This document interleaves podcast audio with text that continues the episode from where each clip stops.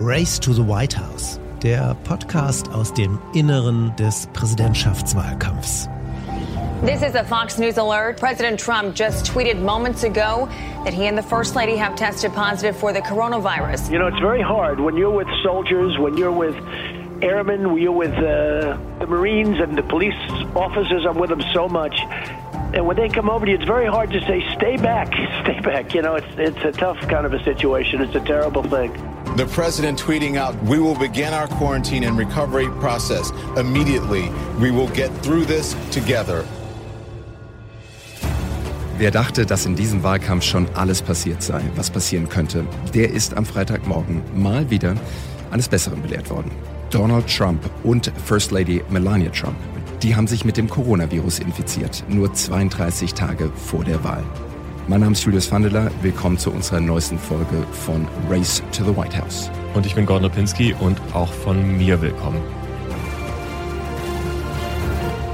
Ja, Julius, Corona ist das Thema, das Donald Trump unbedingt auf der Zielgeraden im Rennen um die Präsidentschaft wegdrücken wollte. Es ist das Thema, was ihn in Gefahr bringt.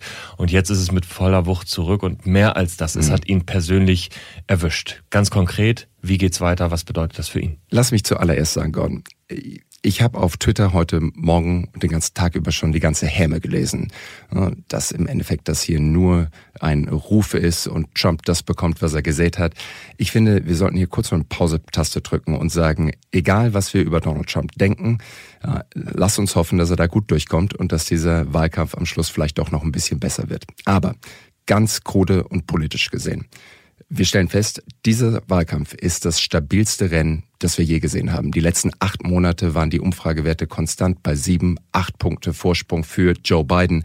Und Donald Trump muss irgendwas tun, um die Lage jetzt zu verändern. Jetzt sind es noch genau 32 Tage und er ist erstmal in Quarantäne und kann nichts tun. Und nicht nur er, sondern eben auch noch Bill Stapien, sein Kampagnenmanager. Insofern, die komplette Trump-Kampagne ist eingefroren, keine Events. Er ist im Endeffekt der Zoom-Präsident, der Twitter-Präsident. Und das ist natürlich nicht die Ausgangssituation, die du haben möchtest wenn du versuchen willst, hier jetzt nochmal die Weichen neu zu stellen? Julius, ich glaube, er ist maximal der Zoom Präsident, denn wir wissen im Moment ja tatsächlich noch gar nicht, welchen Verlauf diese Infektion, diese Krankheit bei ihm nimmt. Wenn er Glück hat, dann bleibt er symptomfrei, dann ist er tatsächlich vielleicht ein, zwei, drei Wochen auf Zoom unterwegs, auf Twitter unterwegs und kann sich dann pompös zurückmelden. Es kann aber auch ganz anders laufen. Er kann Symptome entwickeln und tatsächlich für den Rest des Wahlkampfs ausscheiden. Es kann sein, dass es ihn hart erwischt. Er ist 74 Jahre alt. Er ist übergewichtig. Mhm. Das heißt, er ist Risikogruppe. Und es kann sein, dass Donald Trumps Wahlkampf mit dieser Nachricht fast beendet ist. Jetzt ist aber natürlich auch die Frage, wie betrifft das auch den anderen Kandidaten, Joe Biden? Ich meine, am Mittwochabend standen die zwei gemeinsam auf einer Bühne. Ja, es war ein bisschen mehr Abstand als bei vergangenen Debatten, aber wer sagt, dass Joe Biden nicht auch sofort in Quarantäne muss? Wer sagt, dass nicht auch Joe Biden eventuell diesen Virus, hoffen wir es natürlich nicht für alle Beteiligten, aber auch Joe Biden den Virus bekommen hat? Also das wäre wirklich eine Situation, die wir so noch nicht gesehen haben. Beide Kandidaten eventuell ans Bett gefesselt, können keine Wahlkampfauftritte mehr machen.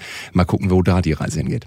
Und bei beiden muss man natürlich auch noch eins sagen, auch wenn das für Trump ein Worst Case ist, nicht nur von mhm. seiner Gesundheit her, sondern auch politstrategisch, weil er eben immer das Risiko runtergespielt hat. Trotzdem ist nicht klar, dass das für Biden jetzt einen Vorteil bedeutet. Er muss vorsichtig damit umgehen. Wenn es Trump erwischt, wenn er krank ist, dann darf er nicht derjenige sein, der mit Häme daraus politisches Kapital schlägt. Joe Biden, das muss man sagen, ist bisher vielleicht der größte Profiteur der Corona-Krise, wenn man das politisch sich betrachtet. Er ist nicht der fitteste, er war nicht besonders wach im Vorwahlkampf der Demokraten und er hat davon profitiert, dass er monatelang aus dem Basement in Wilmington in seinem Haus Wahlkampf machen konnte. Aber jetzt beginnen nochmal vier Wochen, die werden ganz anders. Und ich finde gerade den Punkt mit dem Basement, mit dem Keller ich meine, es ist eine gewisse Ironie dabei. Ne? Trump hat jedes Mal gesagt, Joe Biden sitzt im Keller. Plötzlich wendet sich halt der Tisch. Ne? Eventuell sitzt eben jetzt Donald Trump im Keller, beziehungsweise irgendwo im East Wing vom Weißen Haus. Und plötzlich könnte es natürlich so sein, dass Joe Biden auf dem Campaign Trailer ist, seine Veranstaltung weitermacht und Trump eben im Keller sitzt. Aber Ich finde, der wesentliche Punkt ist der, USA mittlerweile sind es 207.000 Tote, 7,3 Millionen bestätigte Fälle in den USA, 104 Millionen Tests, die durchgeführt worden sind. Trump hat von Tag eins gesagt, das sind die Sniffles, es ist im Endeffekt ein Schnupfen. Jetzt hat er das Ding bekommen. Und natürlich wird es auch jetzt maßgeblich davon abhängig sein, welche Symptome er entwickelt und ob er auch möglichst schnell wieder rauskommt. Aber ich finde, wir sollten auf die Umfragewerte schauen die Umfragewerte, wie Trump den Coronavirus gemanagt hat, da sind nur 35 Prozent der Amerikanerinnen und Amerikaner zufrieden mit der Art und Weise, wie er damit umgegangen ist. Wenn es sich jetzt wirklich daraus stellen sollte, dass er maßgeblich davon betroffen ist, ich glaube, das schmerzt doppelt für ihn, weil die Amerikanerinnen und Amerikaner dann natürlich auch da noch nochmal bestätigt sind, dass sie sagen, meine Güte, der wusste von vornherein nicht, worum es geht. Er hat uns hier in die Irre geführt und jetzt zeigt sich auch noch seine Situation, welchen Preis wir alle bezahlen. Und ein Punkt kommt noch dazu, Julius, und den finde ich sehr, sehr spannend. Trump sendet gerade in seine eigene Bubble, in seine Blase eine Nachricht, die dem widerspricht, was er vorher gesagt hat. Er hat immer gesagt, Coronavirus ist nicht schlimm, äh, es geht vorbei, es wird bald wieder weg sein und jetzt hat es ihn selbst erwischt. Das heißt, seine Anhänger, die zum Teil selber gar keine Sorgen vor Corona haben, sehen plötzlich, dass es ihr Idol erwischt hat. Das heißt, manche werden auch ins Zweifeln kommen, werden sagen, hm, was hat uns eigentlich unser Idol, unser Präsident die ganze Zeit erzählt? Großes politisches Risiko für Trump. Die große Frage wird sein, bleibt die Basis stabil? Wir haben ja gesehen, die letzten sechs Jahre de facto, die Trump-Magerbasis. Egal was kommt, alle Höhen, alle Tiefen. 90 Prozent der Republikanischen Partei sind fest an seiner Seite. Könnte das dieser eine Punkt sein, wo plötzlich auch die Parteibasis anfängt zu bröckeln und vielleicht doch auch noch da ein paar Leute abwandern? Das ist, glaube ich, die eine Frage. Die andere Frage, die wir uns stellen müssen, ist nochmal, wie schafft es jetzt irgendwie wieder ein neues Thema zu setzen? Er wollte die ganze Zeit von Corona ablenken. Eigentlich die politische Strategie wäre gewesen, sich auf die Wirtschaft zu fokussieren. Jetzt ist natürlich Corona wieder Front and Center. Der zweite Punkt ist der, was passiert mit der zweiten Debatte? Die war angesetzt. Und wenn ich Joe Biden wäre, würde ich mir natürlich zweimal überlegen, habe ich wirklich Lust, mit Donald Trump mich auf eine Bühne zu stellen in nächster Nähe, um mir eventuell dieses Ding auch noch einzufangen. Was macht Joe Biden? Und vor allem, wie gehen die Veranstalter mit dieser Debatte um? Ich glaube, Joe Biden wird das machen, was er sowieso am liebsten gemacht hätte, nämlich diese Debatte ausfallen lassen. Er wird sagen, Mr. President, get well soon werden Sie gesund. Jetzt ist nicht die Zeit für TV-Debatten. Die Pandemie ist über dem Land. Wir sehen es überall und jetzt sehen wir es auch im Weißen Haus. Es hat Sie und Ihre Frau erwischt. Da, eh, Gordon, ich muss dir da widersprechen. Ich finde der Tweet Uh, Mr. President, get well soon, absolut gekauft. Ähm, sollte er unbedingt rausschicken. Aber die zweite Debatte ausfallen lassen. Ich meine, was hat Donald Trump in den letzten zwölf Monaten Wahlkampf gemacht, dass ihm Joe Biden diese Öffnung geben sollte? Ich meine, klar, Trump hat von dieser ersten Debatte nicht wirklich profitiert. Ich glaube, das ist offensichtlich. Aber warum sollte sich Biden nicht hinstellen und sagen, dann schalte ich doch per Zoom dazu? Ich meine, das wäre doch eine Möglichkeit, einmal mehr zu unterstreichen, ich bin da, ich bin fit, er ist derjenige, der im Endeffekt krank im Bett liegt. Was Trump ihm ja die ganzen letzten Monate immer wieder vorgeworfen hat. Der ist alt, der ist senil, der ist nicht fit, unsere Wirtschaft zurückzubringen. Und plötzlich hat sich halt hier eben der Tisch gewendet.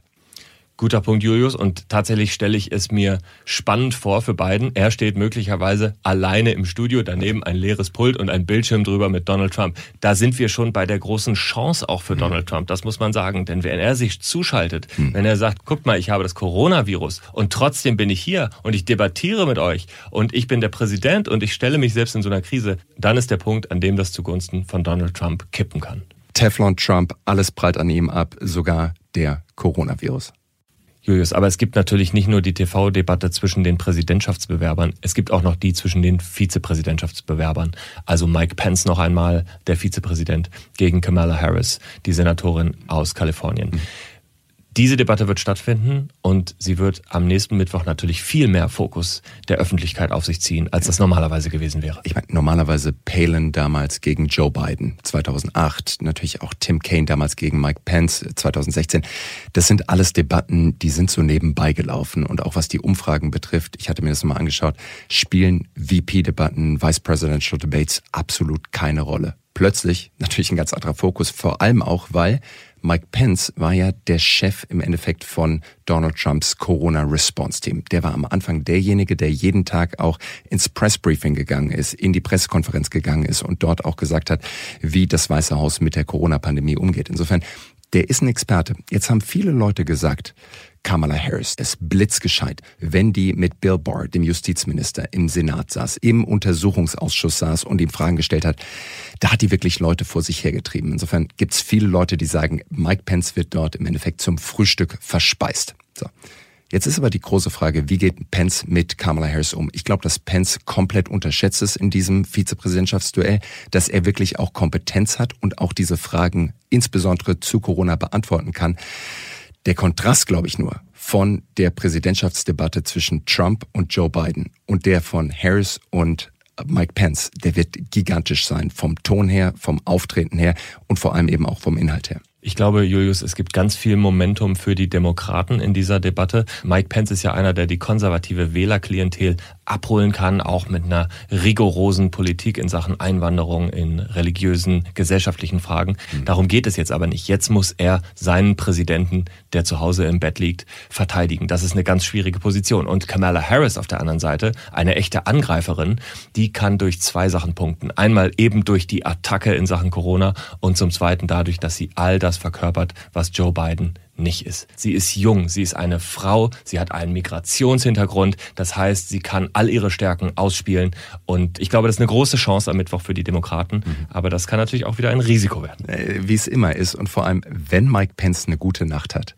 und plötzlich glänzt, die Reviews reinkommen, Fox News sagt, ey, Mike Pence, Top-Auftritt, ich glaube, egal in welchem Zustand Donald Trump sein wird, der wird Twitter rausholen und der wird einmal die Botschaft wieder zerstören. Ich glaube, weil es einfach auch nicht aushalten würde, wenn plötzlich Mike Pence ihm die Show stehen würde. Und da sind wir wieder beim Thema Erwartungen. Wir haben da in der vorletzten Folge drüber geredet. Wenn man glaubt, Kamala Harris hat da sehr gute Chancen, dann ist eben auch die Erwartung so hoch, dass sie das einlöst und dann kann es ganz schnell kippen. Richtig. Erwartungsmanagement ist ein absolut zentrales Thema. Insofern, 32 Tage bis zur Wahl.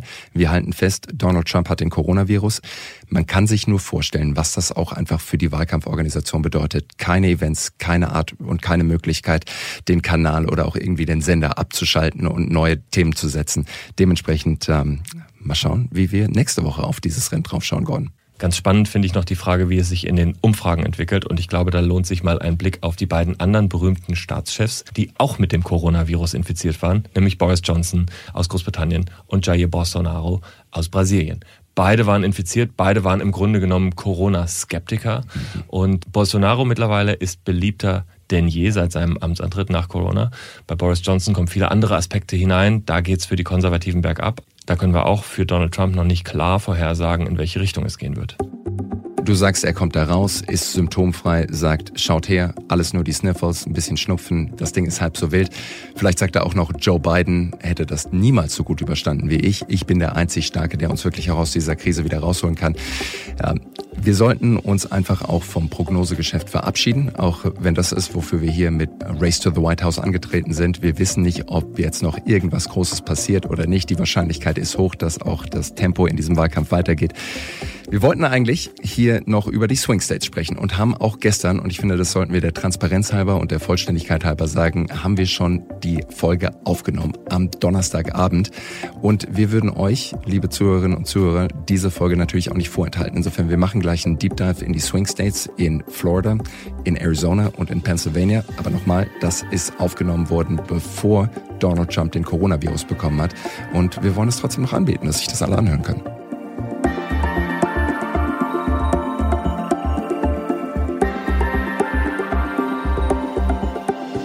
In dieser Ausgabe von Race to the White House machen wir unseren Deep Dive in die Swing States, die Bellwethers, die Battleground States, in die Bundesstaaten, die alles entscheiden. In Amerika und insbesondere in Missouri gibt es eine Weisheit. Und die heißt, as goes Missouri, so goes the nation. Der Kandidat oder die Kandidatin, die Missouri gewinnt, gewinnt im Endeffekt auch die komplette Wahl. Als wir dann 2008 am Wahltag im sogenannten Boiler Room saßen, dem Raum, wo alles zusammenkommt, spät nachts gegen Mitternacht, Missouri war noch nicht ausgezählt, mussten wir plötzlich feststellen, wir haben Missouri mit 3903 Stimmen verloren. Die Zahl hat sich bei mir eingebrannt. 18 Monate Arbeit, im Endeffekt umsonst. Klar, Obama hat das Weiße Haus gewonnen, aber den Bundesstaat, in dem ich wirklich alles gegeben habe, wir haben ihn mit 3900 Stimmen verloren. Wie ihr wisst, geht es in den USA nicht um die absoluten Stimmen, sondern um die Wahlmänner. Um das Rennen ums Weiße Haus für sich zu entscheiden, muss einer der beiden Kandidaten die magische Grenze von 270 Wahlmännern überschreiten. Da schauen wir einmal zurück, vielleicht auf 2016. Da hatte Trump 304 Wahlmänner und Hillary Clinton hatte 227. Und jetzt sollte man eigentlich denken, na gut, dann liegt das möglicherweise daran, weil Trump mehr Stimmen gewonnen hat, auch landesweit, aber das war eben natürlich nicht der Fall, wie wir wissen. Clinton hatte drei Millionen Stimmen mehr als Trump damals, aber Sie hat die drei wichtigen Bundesstaaten, nämlich Wisconsin, Michigan und Pennsylvania, mit nur 75.000 Stimmen verloren. Und das hat ihr im Endeffekt das Genick gebrochen im Rennen ums Weiße Haus. Julius, wir schauen jetzt einmal auf drei Swing States und wir haben auf der einen Seite den Rust Belt. In dem hat Hillary Clinton die Wahl verloren und Donald Trump hat sie gewonnen, weil sich die Struktur verändert, weil die Arbeiter von früher sich bei den Demokraten nicht mehr wiederfinden und eine neue Heimat bei Donald Trump gefunden haben. Dann schauen wir auf den Sunbelt. Da geht's in den Süden der Vereinigten Staaten. Da ist das Thema Migration ein ganz wichtiges. Da kommen Latinos nach, da verändert sich die Bevölkerungsstruktur und dadurch werden Staaten, in denen früher die Republicans die Mehrheit bekommen haben, plötzlich Blue States. Also die Demokraten liegen vorne. Und dann gibt's natürlich noch den letzten Staat, den wir uns unbedingt anschauen müssen. Der Staat, wo das Rennen im Endeffekt auch schon entschieden werden kann. Und das ist natürlich Florida. Die Wahlheimat von Präsident Trump. Fangen wir an mit Pennsylvania, mit dem Rust Belt, also mit der Region, in der wahrscheinlich auch 2020 die Präsidentschaftswahl entschieden wird. Und wenn ich zurückdenke an 2016, dann denke ich an den Vorwahlabend, an die Abschlusskundgebung von Hillary Clinton in Philadelphia. Pennsylvania, it all happens tomorrow. Sie hat ihre Tochter mitgebracht. Sie hat Bill Clinton mitgebracht. Sie hat die Obamas mitgebracht alles aufgefahren. Und sie wollte einfach dieses Ding ins Ziel retten und sie hat am nächsten Tag genau dort die Wahl verloren. Es ging um die Blue Wall, also im Endeffekt die blaue Mauer, wo die Demokraten gesagt haben, die wird komme was wolle halten. Auch wenn Trump Florida holt, auch wenn er in Ohio punkten kann, wenn der Blue Wall vor allem mit Pennsylvania steht, dann kann die Wahl nicht verloren gehen. Und wir wissen alle, wie es ausgegangen ist. Insofern, wenn wir da reingucken, Pennsylvania, ein Bundesstaat, der von der Demografie her Joe Biden eigentlich in die Hände spielen müsste, ist es doch immer wieder ein echt knappes Rennen um Pennsylvania. Die Wählerinnen und Wähler sind dort deutlich konservativer, als man eigentlich vermuten würde. Ich kann mich noch gut erinnern, wir hatten eine Vorwahlveranstaltung mit Obama, ein Fundraiser. Dachten, es gibt dort keine Mikrofone und wir wären irgendwie unter uns. Plötzlich sagt Obama den Satz, relativ salopp, They cling to their guns and their religion. Get better, they cling to guns or religion or die Waffen sind ihnen wichtig und ihre Religion auch. Es gibt ein Leak in dem Moment. Dieses Tape kommt raus, wird in der lokalen Zeitung veröffentlicht und zwei Wochen später verlieren wir die Wahl, damals die Vorwahl gegen Hillary Clinton. Was ich sagen will, ist, dieser Teil von USA, das sind relativ konservative Wählerinnen und Wähler mit klassischen Werten, denen Religion, wie gesagt, auch das Second Amendment, Waffen wichtig sind. Und damit ist Pennsylvania der klassische Blue State aus dem Rust Belt, so wie man es vielleicht auf den ersten Blick denkt, gar nicht so klar für die Demokraten vorentschieden, wie man es immer denkt. Richtig, auch vor Trump schon. Das ist ein Bundesstaat, der von den Great Lakes bis rüber zum Atlantik reicht. Es gibt auf der einen Seite die Städte wie zum Beispiel Philadelphia mit einer unheimlich großen afroamerikanischen Bevölkerung, also die Zielgruppen, die eigentlich Biden wählen müssen, aber die natürlich auch noch mobilisiert werden müssen. Und dann gibt es die Rural Voters, also die ländliche Bevölkerung, nochmal die traditionellen konservativen Wählerinnen und Wähler, die auch von harter Arbeit leben. Und da spielen natürlich auch Themen wie Fracking eine Rolle. Das ist so einer der Punkte, die Donald Trump Joe Biden immer wieder vorwirft. Er sagt, hey, Joe Biden will euch eure Arbeitsplätze wegnehmen. Nicht nur will er die ganzen Kohlekraftwerke dicht machen mit seinen erneuerbaren Energien und auch Klimaplänen, er will auch Fracking verbieten. Und Fracking ist ein ganz massiver Bestandteil der Wirtschaft und vor allem stecken da auch unheimlich viele Arbeitsplätze dahinter. Da muss man dazu sagen, der Vollständigkeit halber, Joe Biden hat das nie gesagt. Fracking will Joe Biden nicht verbieten. Julius, jetzt müssen wir natürlich eins sagen. Donald Trump hat Pennsylvania gewonnen. Das heißt, das ist ein Staat, den er verteidigen muss. 44.000 Stimmen hatte er Vorsprung. Damals gegen Hillary Clinton. Jetzt ist Joe Biden im Rennen und Joe Biden ist natürlich einer, der genau diese konservativen Strukturen im Staat ansprechen will. Und das sieht man tatsächlich jetzt auch schon. Er gewinnt bei den Senioren, auch bei den Vorstädtern. Das heißt, diese paar Zehntausende von Stimmen, die den Demokraten fehlen, die könnte Joe Biden vielleicht tatsächlich dort holen. Richtig. Ich glaube, es gibt aber noch eine zweite demografische Gruppe und das sind die Katholiken. Das letzte Mal, als die Demokraten die Katholiken für sich gewinnen konnten, war im Jahr 2000, damals mit Al Gore. Die Wahl ging verloren, aber trotzdem, Katholiken haben für die Demokraten gestimmt. Und jetzt mit Joe Biden, einem Katholiken, könnte es auch hier wieder gelingen, dass der diese Wählerschaft holt. I'm a practicing Catholic. I, I believe faith is a gift.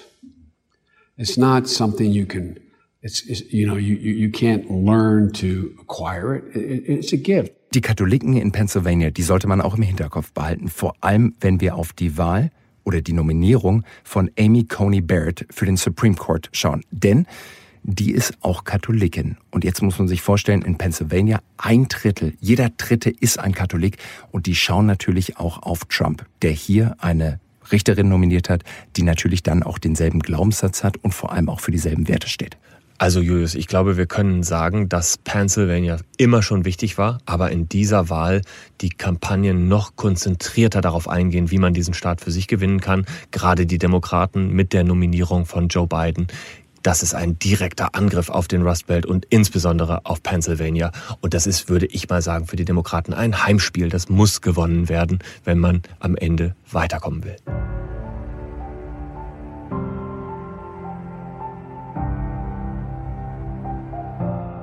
Der andere Bundesstaat, der absolut zentral ist, ist Florida. 29 Electoral Votes auf dem Rennen um die 270 Wahlmänner. Ein absoluter Swing State, so wie man ihn sich wirklich auch vorstellt.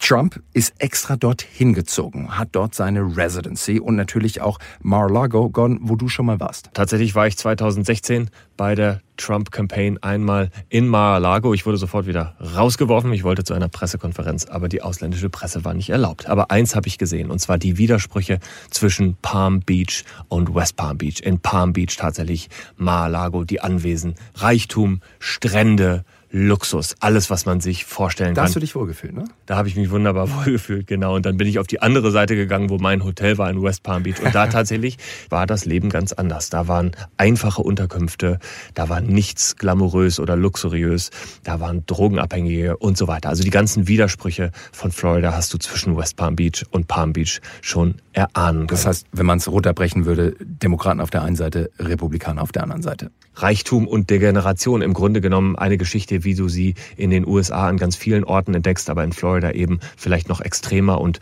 auf Wahlen bezogen noch bedeutender als in anderen Staaten. Und ich finde, man kann es ganz plastisch machen, wenn man wirklich da einfach mal in die Zahlen reinschaut.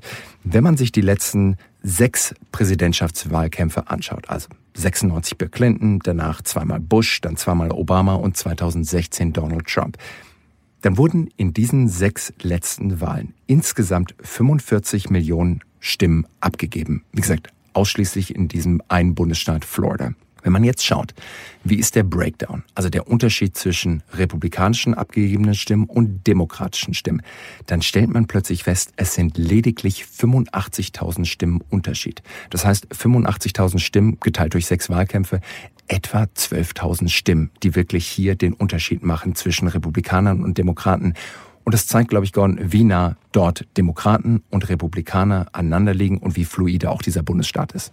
Meistens war es so, wer Florida gewinnt, der gewinnt dann am Ende auch die Wahl. Und äh, manchmal wird es auch richtig knapp. Wir erinnern uns ans Jahr 2000, Al Gore gegen George W. Bush. Auch damals ging es um Briefwahl und auch dieses Mal spielt es wieder eine besondere Rolle. Warum? Weil in Florida direkt ausgezählt wird. Das heißt, wenn heute jemand schon seinen Stimmzettel abschickt, der macht schon in dem Moment, wo dieser Stimmzettel ankommt, jemand den Umschlag auf, holt den Stimmzettel raus und zählt ihn. Das heißt, ein Großteil der Stimmen die zumindest per Briefwahl schon vorzeitig eingehen, werden schon gezählt sein am Wahlabend.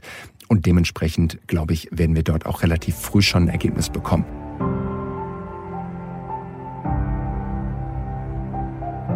Julius, dann lass uns gemeinsam mal auf einen Staat gucken, von dem man vielleicht vor einigen Jahren oder Jahrzehnten noch nicht gedacht hätte, dass er mal zum Swing State wird, nämlich Arizona im Südwesten.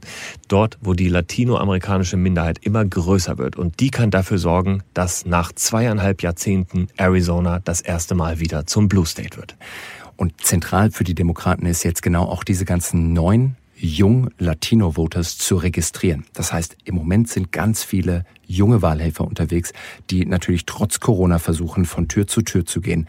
dort Wähler zu registrieren, sie eligible zu machen für die Wahl und dann schlussendlich sie auch zu mobilisieren. Trump weiß, dass er es in Arizona nicht leicht haben wird dieses Mal. In Maricopa County hatte er letztes Mal drei Prozentpunkte Vorsprung und jetzt rechnet die Kampagne. Wie kann man diesen Staat noch gewinnen, selbst wenn man Maricopa County verliert? Denn es gibt natürlich auch noch die ländlichen Gebiete, da ist Trump vorne. Das Ergebnis?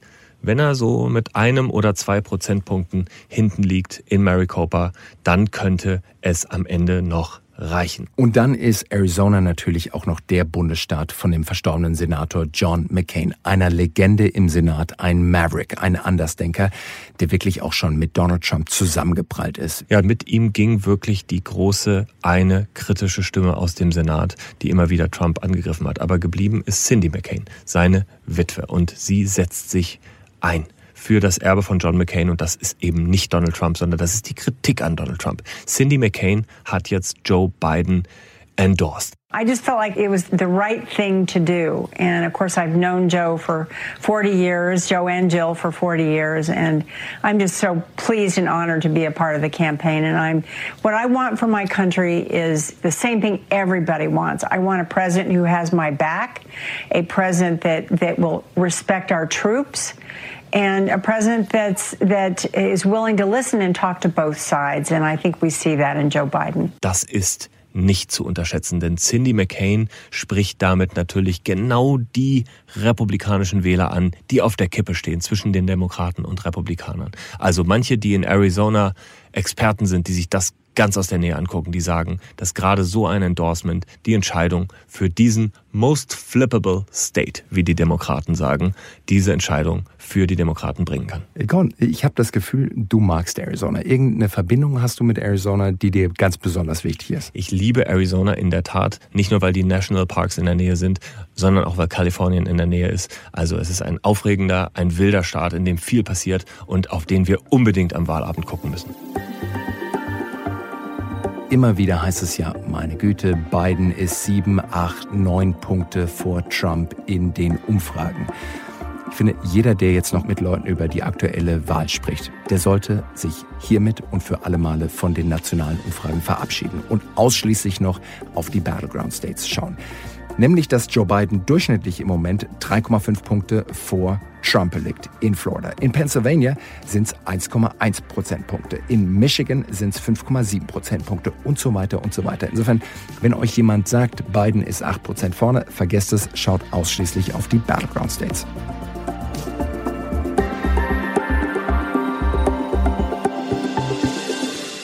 Gehen wir nochmal inside the campaign. Wir schauen noch einmal in die Kampagnen rein.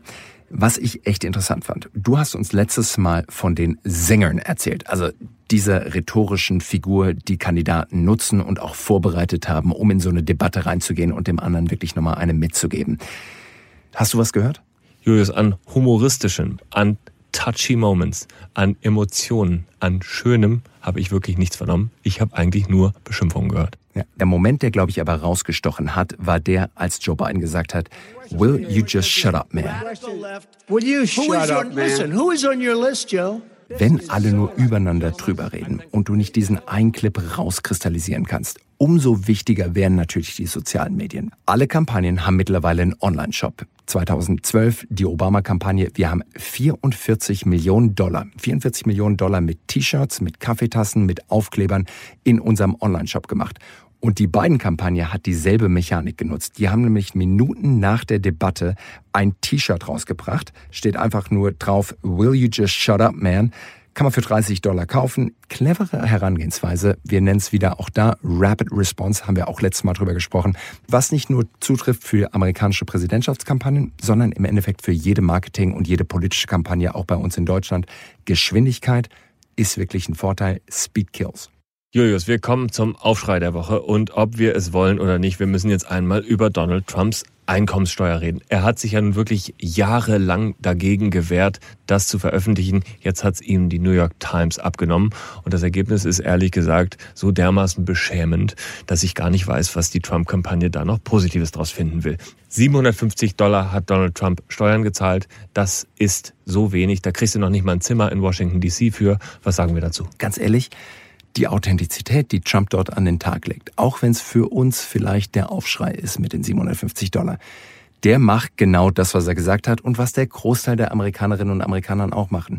Er sagt, ich versuche natürlich so wenig Steuern wie irgendwie möglich zu zahlen und ihr macht das doch auch. Like every other private person, unless they're stupid, they go through the laws, and that's what it is. We build the building and we get tax credits like the hotel on Pennsylvania Avenue. You get okay. a massive, which by the way, was given to me by the Obama administration, if you can believe that. Insofern, ich glaube, der Aufschrei, der war bei den Progressiven, der war bei den Linken, aber ein Großteil vom Heartland über Pennsylvania haben wir schon gesprochen, die sagen, ich kann das total nachvollziehen und ganz ehrlich, ich würde es genauso machen. Wir schauen auf die nächste Woche. Da gibt's auch einiges, ein Spektakel wieder im Fernsehen zu sehen. Was wird nächste Woche wirklich wichtig? Julius, wir warten auf die nächste TV-Debatte und wir haben eine realistische Hoffnung, ob man die Beteiligten nun mag oder nicht, dass es eine echte Debatte wird, wo man sich möglicherweise ausreden lässt, wo man sich nicht beschimpft, wo man einfach vielleicht Argumente austauscht, verrückte Dinge, die wir aus früheren TV-Debatten kennen. Mike Pence, der Vizepräsident, und Kamala Harris, die Senatorin aus Kalifornien, treten gegeneinander an. Kamala Harris hat sich Joe Biden in den Vorwahlen ja schon in den TV-Debatten vorgenommen und ich glaube, sie wird gegen Mike Pence nicht zurückstecken. Ich hoffe, beide wetzen schon das Messer. Wenn ich dir so zuhöre, wie du über Ausreden lassen und so weiter sprichst, habe ich das Gefühl, du wünschst dir so eine Schulz-Merkel-Debatte. Ich hoffe, auch da fliegen wieder die Fetzen. Vielleicht nicht ganz so extrem, aber ich hoffe, es dort geht's auch zur Sache. Außerdem machen in zehn weiteren Bundesstaaten die Wahllokale auf. Darunter auch Ohio. Und dazu gibt es ein Erlebnis von dir, Julius, das du mir vorhin auf dem Weg hier auf die Pioneer One erzählt hast. Damals Barack Obama gegen Mitt Romney. Knappe Wahl. Unsere internen Umfragen haben gesagt, wir sind mit ein paar Stimmen vorne. Jetzt haben wir uns überlegt, wie kriegen wir möglichst viele, vor allem junge Leute und Afroamerikaner, die historisch einfach nicht zur Wahl gehen. Wie bekommen wir die schon dazu, dass sie ihre Stimme frühzeitig abgeben. Also haben wir uns in Columbus, Ohio, die größte Halle gemietet, Multifunktionsarena. Und wen haben wir eingeladen? Ein paar Legenden. Wir hatten unseren Opening Act mit Bruce Springsteen, der eine halbe Stunde Konzert gemacht hat. Dann kam Jay-Z als nächstes, der eine Stunde Konzert gemacht hat. Und dann kam natürlich noch wer? Barack Obama. Obama. Und der hat abgeräumt. will renew those ties that bind us together and reaffirm the spirit that makes the United States of America the greatest nation on earth. God bless you, Ohio. God bless the United States of America. Let's go vote. Let's go do this. Jetzt könnte man sagen, nette Veranstaltung. Danach gibt es noch irgendwie den Aufruf, bitte geht auch alle wählen. Aber da haben wir natürlich nicht aufgehört. Wir haben Busse organisiert, die sich in dem Ring um dieses Stadion schon aufgebaut haben. Jetzt war die Aufforderung, geht raus, nachdem Obama gesprochen hat, setzt euch in den Bus, ihr bekommt von uns kostenlos Pizza und wir fahren alle mit den Bussen rüber zum Wahllokal und ihr könnt auch direkt wählen gehen. Ohio wolltet ihr wirklich gewinnen, ne? Du, wir wussten halt einfach, wenn wir die 18 Stimmen aus Ohio bekommen, dann gewinnen wir die Wahl. Wir haben am Schluss Ohio gewonnen. Klare Sache, Wahl gewonnen gegen Mitt Romney. Genau darum geht's. Jede Stimme zählt und das ist, glaube ich, das, was wir mitnehmen müssen. Der Wahltag hat schon längst begonnen. Es ist nicht der 3. November, sondern die Wahl läuft. Nur, dass man eben nicht mehr so sehr nach Ohio guckt in diesem Jahr, sondern ein bisschen mehr in andere Staaten. Ganz genau. Das war's für diese Woche. Vielen Dank, dass ihr dabei wart bei Race to the White House, unserem Podcast aus dem Inneren des Präsidentschaftswahlkampfs. Ja, wir sagen Danke an euch. Wenn ihr uns auf irgendeine gute Story hinweisen möchtet, schreibt uns an usa at mediapioneer.com. Ansonsten freuen wir uns auch total, wenn ihr uns ein paar Sternchen gebt. Stay safe on the campaign trail. Viele Grüße von Julius Vandela und von Gordon Repinski. Bis zum nächsten Mal.